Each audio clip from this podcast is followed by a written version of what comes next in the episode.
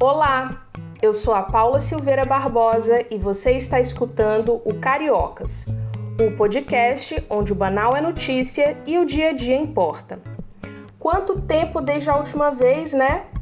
Pois é, quem produz conteúdo de maneira independente e ainda precisa conciliar essa atividade com outros empregos fica sujeito a passar por imprevisto. O importante é que, apesar da demora, o Cariocas voltou. E agora, além de apoiar o podcast se tornando assinante, você pode comprar os produtos da nossa lojinha. Olha, tem de tudo: camiseta, ecobag, caneca e tem até roupinha para o seu pet, tá? O link da loja está na descrição do episódio e também na nossa bio, nas mídias sociais.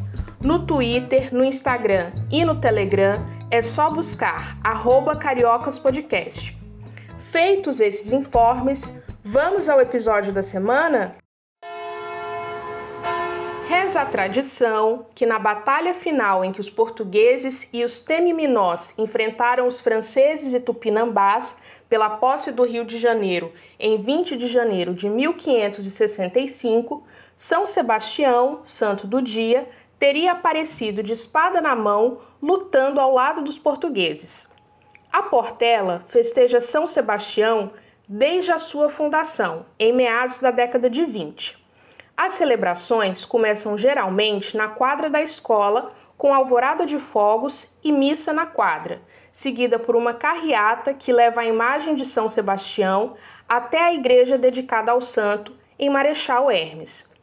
A imagem, depois de abençoada, volta à quadra, onde tradicionalmente começa uma roda de samba com feijoada.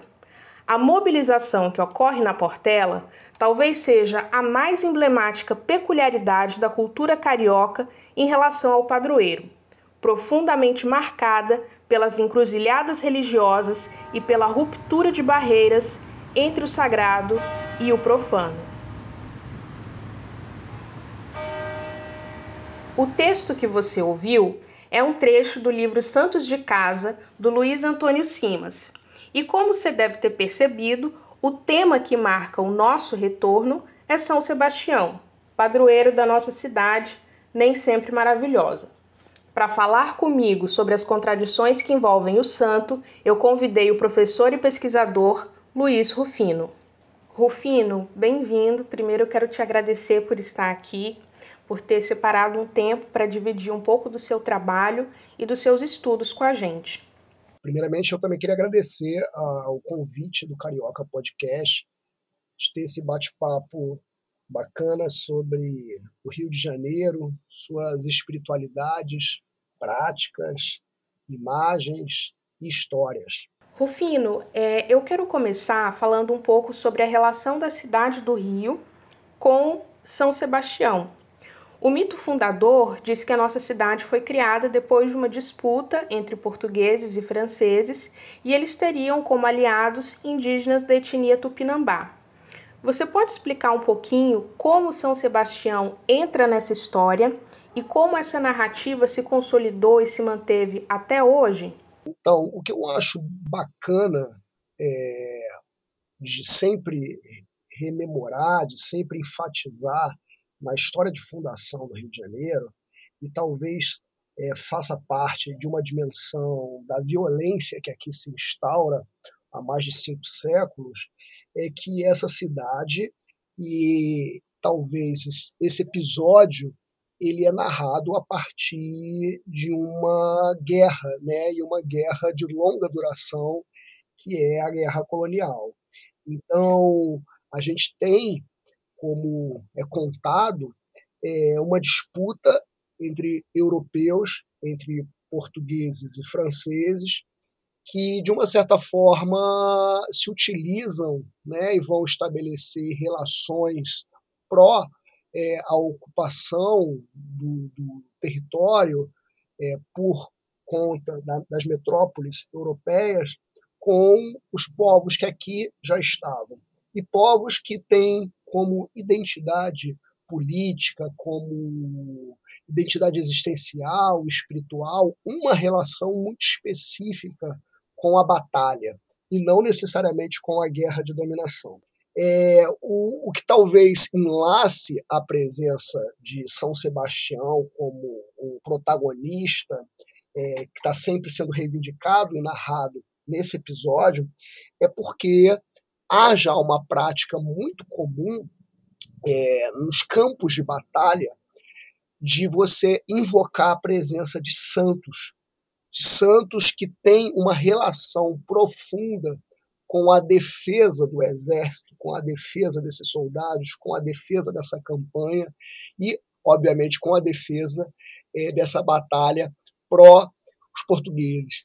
E é narrado que São Sebastião aparece no campo de batalha guerreando em favor dos portugueses e dos temininós. Né? Então, há uma espécie de narrativa que vai se constituir e vai estar muito presente no imaginário e vai, de uma certa forma, corroborar para essa devoção e para essa eleição de São Sebastião como padroeiro da cidade do Rio de Janeiro, também como aquele que, de uma certa forma, fundamenta o nome desse construto, vamos dizer assim, desse projeto é, de edificação de um lugar fundado por uma metrópole europeia a partir do momento em que ele guerreia, em que ele batalha, onde ele de fato vai aos campos de batalha. Porém, há alguns elementos muito interessantes nessa narrativa e que eu acho que nós precisamos é, ter atenção. É, como muita gente boa da área da história já fez essa crítica e vem investindo nisso, é necessário, e até pensando na perspectiva mesmo de uma filosofia da história, é necessário a gente narrar a história por diferentes perspectivas, né? E até mesmo por perspectivas miúdas, por, por perspectivas que é, como diria o filósofo Walter Benjamin, é, narre a história contra pelo. E nesse, nesse episódio, um dos principais agentes da coroa portuguesa ele é alvejado por uma flechada perdida, o que eu acho que tem muito a ver com o cotidiano, com a experiência e com, de uma certa forma, aquilo que rege no tom da violência o Rio de Janeiro até os dias de hoje. E o que a gente precisa, talvez, é, discutir é que essa batalha mobilizada por portugueses e franceses, que tem os indígenas, os, povos originários, é, envolvidos nela, ela talvez desloque um pouco a, a, a importância e a relação é, de violência que ambos esses grupos tiveram e a presença deles aqui continua, de uma certa forma, impactando os moradores desse lugar, né? os primeiros, os verdadeiros moradores desse lugar. E embora a gente tenha essa história da fundação da cidade associada a um santo católico, um santo cristão, a gente também tem aqui no Rio a presença muito forte de tradições é, e religiões indígenas afro-brasileiras. E aqui na cidade aconteceu o sincretismo de São Sebastião com Oxóssi. Para quem não conhece essa entidade, eu queria que você fizesse uma pequena apresentação, é, contasse quem é esse orixá e depois falasse como se deu esse sincretismo.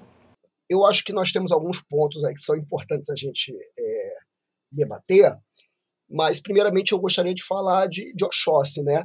É, Oxóssi que a, mocidade independente Padre Miguel cantou tão belamente nessa relação é, que eu diria mais, enfatizaria mais o aspecto da relação do que meramente do sincretismo com São Sebastião e com a caboclaria do Brasil. Né? Oxóssi, a rigor, é um orixá do complexo mundo dos Yorubás, é muito conhecido por ser rei de Queto e por ser um Odé, um orixá do clã dos caçadores. Então, Oxóssi, é, para os Yorubás, nessa travessia transatlântica que, de uma certa forma, o recebe nessa banda de cá, seja no Brasil, no Caribe, é, ele vai se apresentar como uma espécie de fundamento, vamos chamar assim, de conhecimento profundo sobre a mata, sobre as florestas, sobre a capacidade de prover alimento, sobre uma espécie de astúcia de caça, sobre uma capacidade de olho, olhar preciso, com uma capacidade de tiro, flechada certeira. Então, Oxóssi como um orixá, um orixá é um princípio cosmológico, é um princípio explicativo de mundo, ele nos fornece diferentes elementos para que a gente pense a vida, para que a gente pense é, as nossas relações, para que a gente pense é, o, o mundo e até mesmo aquilo que nós temos como a nossa humanidade diante dele. Oxóssi é o grande guardião das comunidades, ele é o grande provedor do alimento, ele é o grande responsável, de uma certa forma, por uma capacidade de aprendizagem com a paciência, com o tempo, com a atenção, até mesmo com o processo educativo. Né? Oxóssi ele nos fornece tudo isso. É um orixá grandioso, irmão de Exu, de Ogum, né? junto com esses dois por exemplo, nas tradições caribenhas, principalmente nas tradições afro-cubanas, eles compreendem a frente dos guerreiros de Urumilá, a frente dos guerreiros dos orixás. Então é um orixá grandioso e que eu acho que vai encontrar muito diálogo, muita confluência com muitos elementos que estão presentes é, nas culturas, nas sabedorias dos povos originários daqui. Principalmente se a gente toma como é, alvo dessa nossa análise de relação os tupinambás. Né? Então a gente está falando que os tupinambás também são povos é, guerreiros, são povos que têm como um fundamento existencial, um entendimento da sua relação com a vida, uma profunda intimidade com o campo de batalha. E é importante que a concepção de ser guerreiro seja no Caribe, como eu chamei a atenção, seja aqui é, nas margens do Brasil, com os tupinambás, ela compreende uma outra noção, não é uma guerra de dominação, não é uma guerra de extermínio do outro. Muito pelo contrário, é a capacidade de estabelecer uma relação e, de uma certa forma, é, criar uma profunda intimidade, até mesmo onde esse outro possa ser incorporado no eu. Né? Então, se a gente pega inúmeros, é, inúmeras narrativas míticas da cosmogonia dos povos tupinambás, um, um, um, livro interessantíssimo que eu queria citar aqui, de um autor é, fantástico, apaixonado por esse tema, e um grande mestre, irmão meu, que é o Alberto Mussa, esse Meu Destino é Ser Onça, onde conta como que os tupinambás estabeleceram suas relações com suas comunidades, com o mundo, com as suas práticas culturais, a partir de uma perspectiva mítica mesmo, de compreensão, de entendimento de histórias antigas que fundamentam as suas relações. Então, primeiramente, eu acho que a gente pode estabelecer é, uma relação profunda de Oxóssi com os povos daqui, não somente os tupinambás, mas aí eu vou fazer um alargamento aqui com os povos da mata.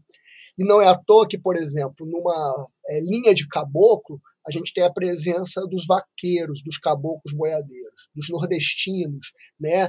É, entendendo que sertão também é mata. Então, a gente precisa falar de várias rotas, como se fossem várias trilhas na mata que vão nos levar a esse aspecto de andarilhagem. Acho que é importante destacar que é, é fundamental uma espécie de passo atrás para que a gente não caia numa romantização dessas relações, porque a violência é um regimento da lógica colonial. E a gente está no mundo, o mundo moderno, o novo mundo, o mundo que aqui estamos, ele é regido por essa métrica, é regido pela violência colonial. Então há também uma dimensão dessas relações que vão apresentar uma face disso que nós entendemos como sincretismo, como aspectos de violência, de subordinação.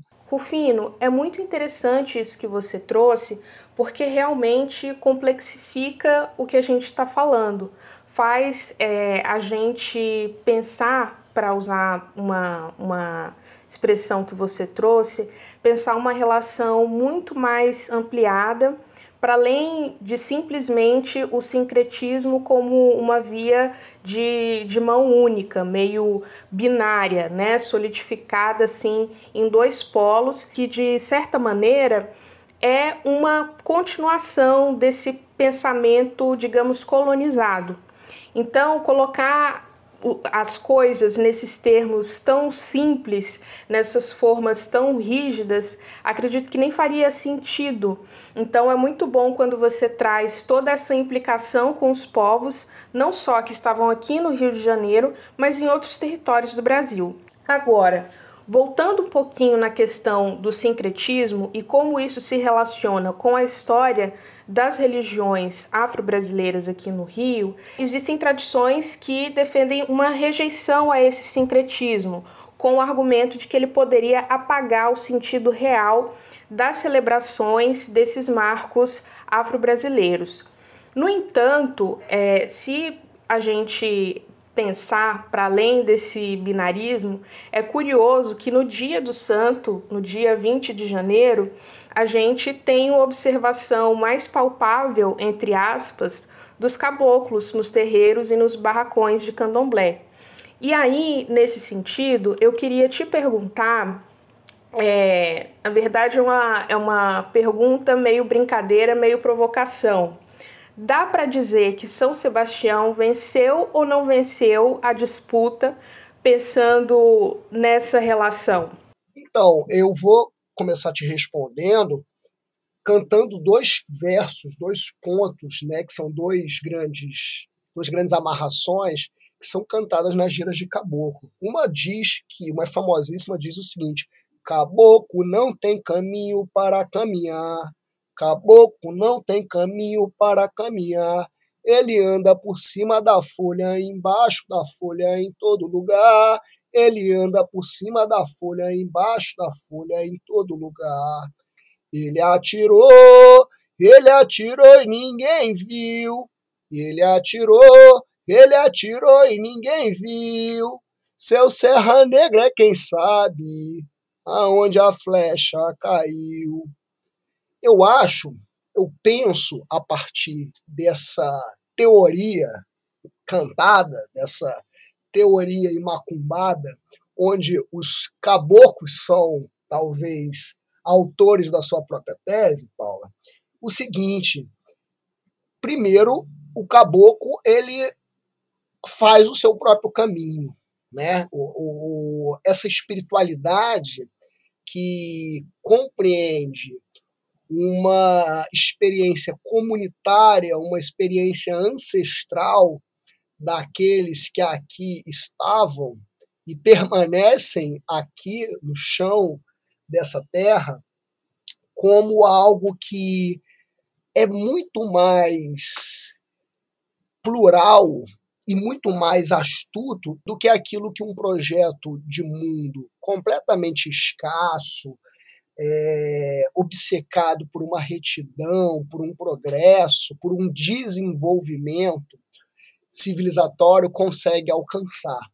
Então, a gente está falando, e é curioso porque, por exemplo, se a gente pega estudos como o estudo do professor Eduardo Viveiros de Castro, com o perspectivismo ameríndio, o multinaturalismo, né, conceitos que ficaram famosos no mundo inteiro, a gente vai ver que isso já está presente na narrativa cantada das giras de caboclo nas macumbas brasileiras. Está sendo cantado na rua no Rio de Janeiro. A gente está falando aqui, por exemplo, é, o mote dessa conversa é 20 de janeiro, a festa do padroeiro, a caboclaria nessa cidade, mas a gente está falando que antes, no dia 31, tem uma preparação para essa festa. A macumba de uma certa forma, ela forjou essa cidade. Os praticantes da macumba inventaram essa cidade, ritualizaram e continuam a ritualizar essa cidade. Então, quando, muito mobilizado por Tata Tancredo, se ocupa a, as águas dessa Bahia, né, para, de uma certa forma, cantar, invocar os caboclos, os exus, a ibejada, para fortificar uma experiência de virada, a gente tem uma cidade que está sendo pautada, está sendo inscrita numa sociabilidade com uma agenda, com um calendário forjado pelo povo de axé, pelos povos de terreiro, né, que tem um entendimento da mata, da esquina, das águas, muito mais profundo, muito mais sensível. Agora tem um ponto. É legítimo e é fundamental que nós respeitemos a defesa de comunidades que rejeitam é, qualquer parâmetro de sincretismo, porque percebem que no sincretismo há uma ofensiva racista e de dominação colonial. Então, é importante que a gente entenda isso. Se existe nesse Brasil uma comunidade, uma autoridade que, diante da sua relação com os seus, fale: olha, isso não me representa, é legítimo. E é fundamental que a gente entenda por que, que isso acontece e qual que é o fundamento político disso. Agora, é fundamental também que a gente entenda que existem experiências de mundo que vão estabelecer uma outra relação, inclusive de engolir o branco. Engolir o branco. Produzir uma espécie de rasura nesse branco e estabelecer com ele uma espécie de relação onde ele ocupa um lugar sendo superficialmente o mesmo, não exatamente. Né? Então, essa palavra sincretismo é uma palavra muito problemática, porque ela, de uma certa forma, tende a reduzir a complexidade das relações, do conflito, do caos. E vou pegar aqui um conceito de um grande pensador caribenho, o Eduardo Guissan, que compreende, conceitua também a ideia de relação, que é uma espécie de opacidade. Ela também esconde muita coisa. Rufino, é muito bonito te ouvir falar é, dessa história, principalmente considerando é, toda a trajetória de perseguições que a gente que a gente observa não só aqui no Rio, mas no Brasil, e isso continua sendo reeditado, né? Mesmo depois do fim, entre muitas aspas, do período colonial, a gente continua vendo esses processos, essas tentativas de apagamento, mas também a gente continua observando essas resistências. E bom, uh, encaminhando para o finalzinho da nossa conversa, eu queria tratar um pouco da sua trajetória pessoal. Como educador, como pesquisador, eu queria perguntar para você como é que você se encaminhou para essa área de estudo. Para falar de mim, eu preciso primeiramente falar dos meus pais, né? Eu sou filho de um homem cearense, chamado também Luiz, e filho de uma senhora também do Ceará chamada Maria da Penha, que nasceram numa região que é ali o pé da serra da Ibiapaba, numa cidade chamada Ipueiras, próximo à região do Ipu, que é uma terra indígena também, terra dos povos tabajaras, uma terra que ficou muito famosa principalmente por narrar é, essa presença indígena de forma romanceada né, na literatura brasileira. Então, todo mundo conhece a história é, de Iracema, enfim, todo mundo, de uma certa forma, sabe é, que o, o Ceará, o Nordeste, é um território indígena e um território também de populações negro-africanas que sofreu muito, sofre muito até os dias de hoje com o racismo, né? E eu acho que há uma dimensão do racismo com os nordestinos que, por exemplo, a gente aqui no Sudeste há um apagamento total da relação profunda que os nordestinos têm com esses parentes né, vou usar a categoria usada pelos povos indígenas, com esses parentes é, aldeados em todo o território brasileiro. O nordestino no Rio de Janeiro, em São Paulo, ele vira cabeça chata, ele vira atarracado, ele vira comedor de farinha, ele vira é, cor de barro, cor de terra, né, amarelado. Eu acho que é, é necessário hoje no país a gente fazer uma discussão sobre isso. Né? Então, por que, que a gente está falando do sertão do Cariri? Por que, que a gente está falando do Canindé, né, do sertão do Canindé? Por que, que a gente está falando, é, por exemplo, do, de, dos potiguars? Porque, e, e não se entende isso como referência à experiência a relação profunda e a ancestralidade indígena. Esse país tem uma profunda dívida com os povos indígenas, com os povos nordestinos, que também foram, é, em grande parte, alvo desse, dessa política racista, dessa política violenta colonial, é, da, da, do, do embranquecimento também. Né? Então, é, eu acho que vale a pena fazer essa discussão e principalmente fazer a discussão na perspectiva desses que se retiram, né? que vêm para o Sudeste, vêm para Brasília, vêm muitas vezes é, para o Sul também, para de uma certa forma movimentar esse país. Então eu sou filho desses retirantes. E minha família, por parte de pai, é uma família de vaqueiros. Minha família, por parte de mãe, é a família de lavradores, de roça, de gente que faz roça. Né? Então, olha só, as minhas referências são essas. São os vaqueiros e a roça. Mesmo sendo nascido e criado nessa cidade, nasci no bairro do Estácio, fui criado no subúrbio do Rio de Janeiro. Passei parte da minha primeira infância no bairro do Lins e depois grande parte da minha vida no bairro de Madureira, onde foi basicamente eu me formei e aprendi ali tudo que é, hoje eu me interesso me mobiliza. Então a minha referência é dessas duas pessoas, né? A minha referência é de alguém que estudou a vida toda em escola pública e que foi muito influenciado pelo território, principalmente é, no Lins, ali eu criança ainda convivi é, com quintais e com uma vizinhança onde todo mundo era macumbeiro, era vizinho de um grande babalorixá, seu Paulo de Oxalá, vizinha de uma senhora portuguesa que recebia, virava no caboclo Tupinambá, era médio do centro Tupiara, aí o Tupiara, né?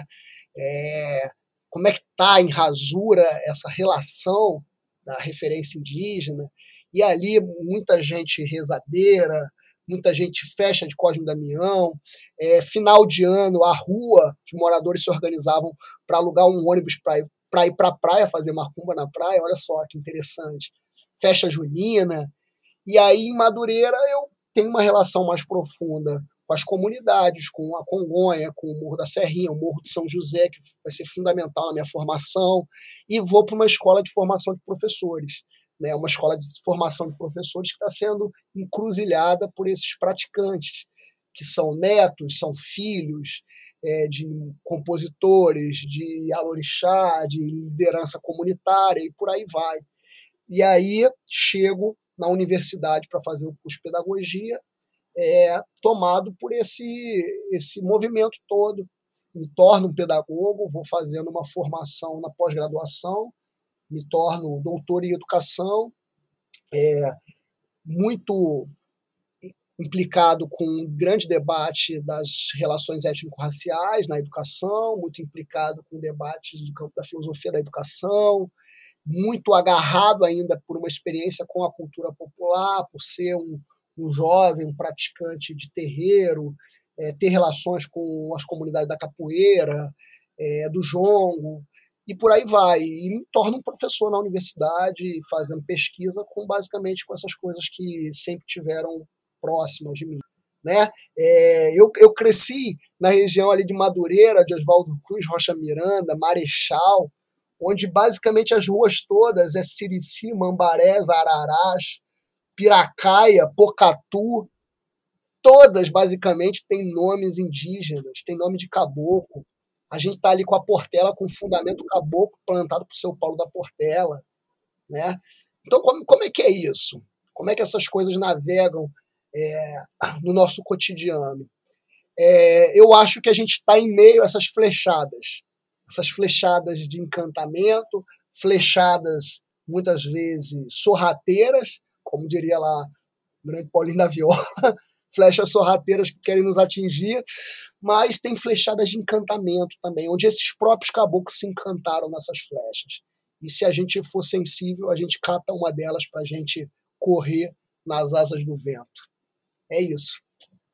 Olha, enquanto você estava me respondendo essa última pergunta, eu fiquei pensando é, naquele trabalho que você tem com o Simas, o Fogo no Mato, é, a Ciência das Macumbas, e pensando em como, se a gente quiser ter uma compreensão, não vou falar completa, porque acho que completa é, é impossível de ser alcançado, mas uma compreensão mais abrangente é, dessa cidade e do Brasil, de fato a gente precisa ficar atento a outros saberes, a essas outras visões de mundo que não necessariamente são narradas naquilo que a gente chama de história oficial.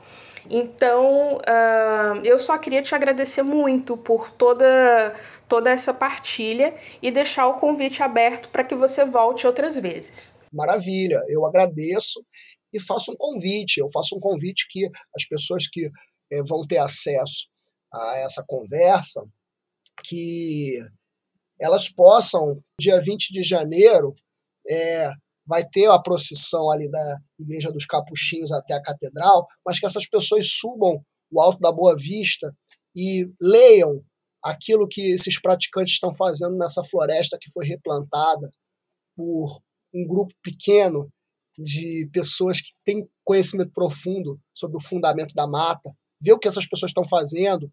Quando essas pessoas entrarem no subúrbio, na Baixada Fluminense, seja lá onde for, onde um tambor esteja tocando, entendam profundamente que esse tambor ele é muito maior do que qualquer livro escrito por um humano, uma biblioteca qualquer. Não estou aqui desqualificando o livro escrito, mas entender que o tambor é um livro gigante né? Quando a, a, a mocidade independente Padre Miguel passar com as suas caixas, ou a Portela, ou o Paraíso da Tuiuti, né? Que essas pessoas entendam esse fundamento na, na, na cidade, no Rio, e, e, e, entendam que é fundamental uma responsabilidade para com isso. Porque essa violência que eu narrei lá desde o início, ela até os dias de hoje ela tem se manifestado com muita força e de forma extremamente atualizável. Obrigado. Um abraço. Axé, Saravá, todo povo da Jurema. Com essas palavras do Rufino, a gente encerra o episódio. Enquanto o próximo encontro não chega, acompanhe o Cariocas pelas mídias sociais e, se puder, faça a sua assinatura. Assim, você se junta à comunidade de assinantes e apoiadores e ganha benefícios exclusivos. É isso. Até o próximo Cariocas. Com produção e roteiro de Paula Silveira Barbosa, edição de áudio de Isabô Saldanha e identidade visual de Thaís Esmeraldo, esse foi o Cariocas.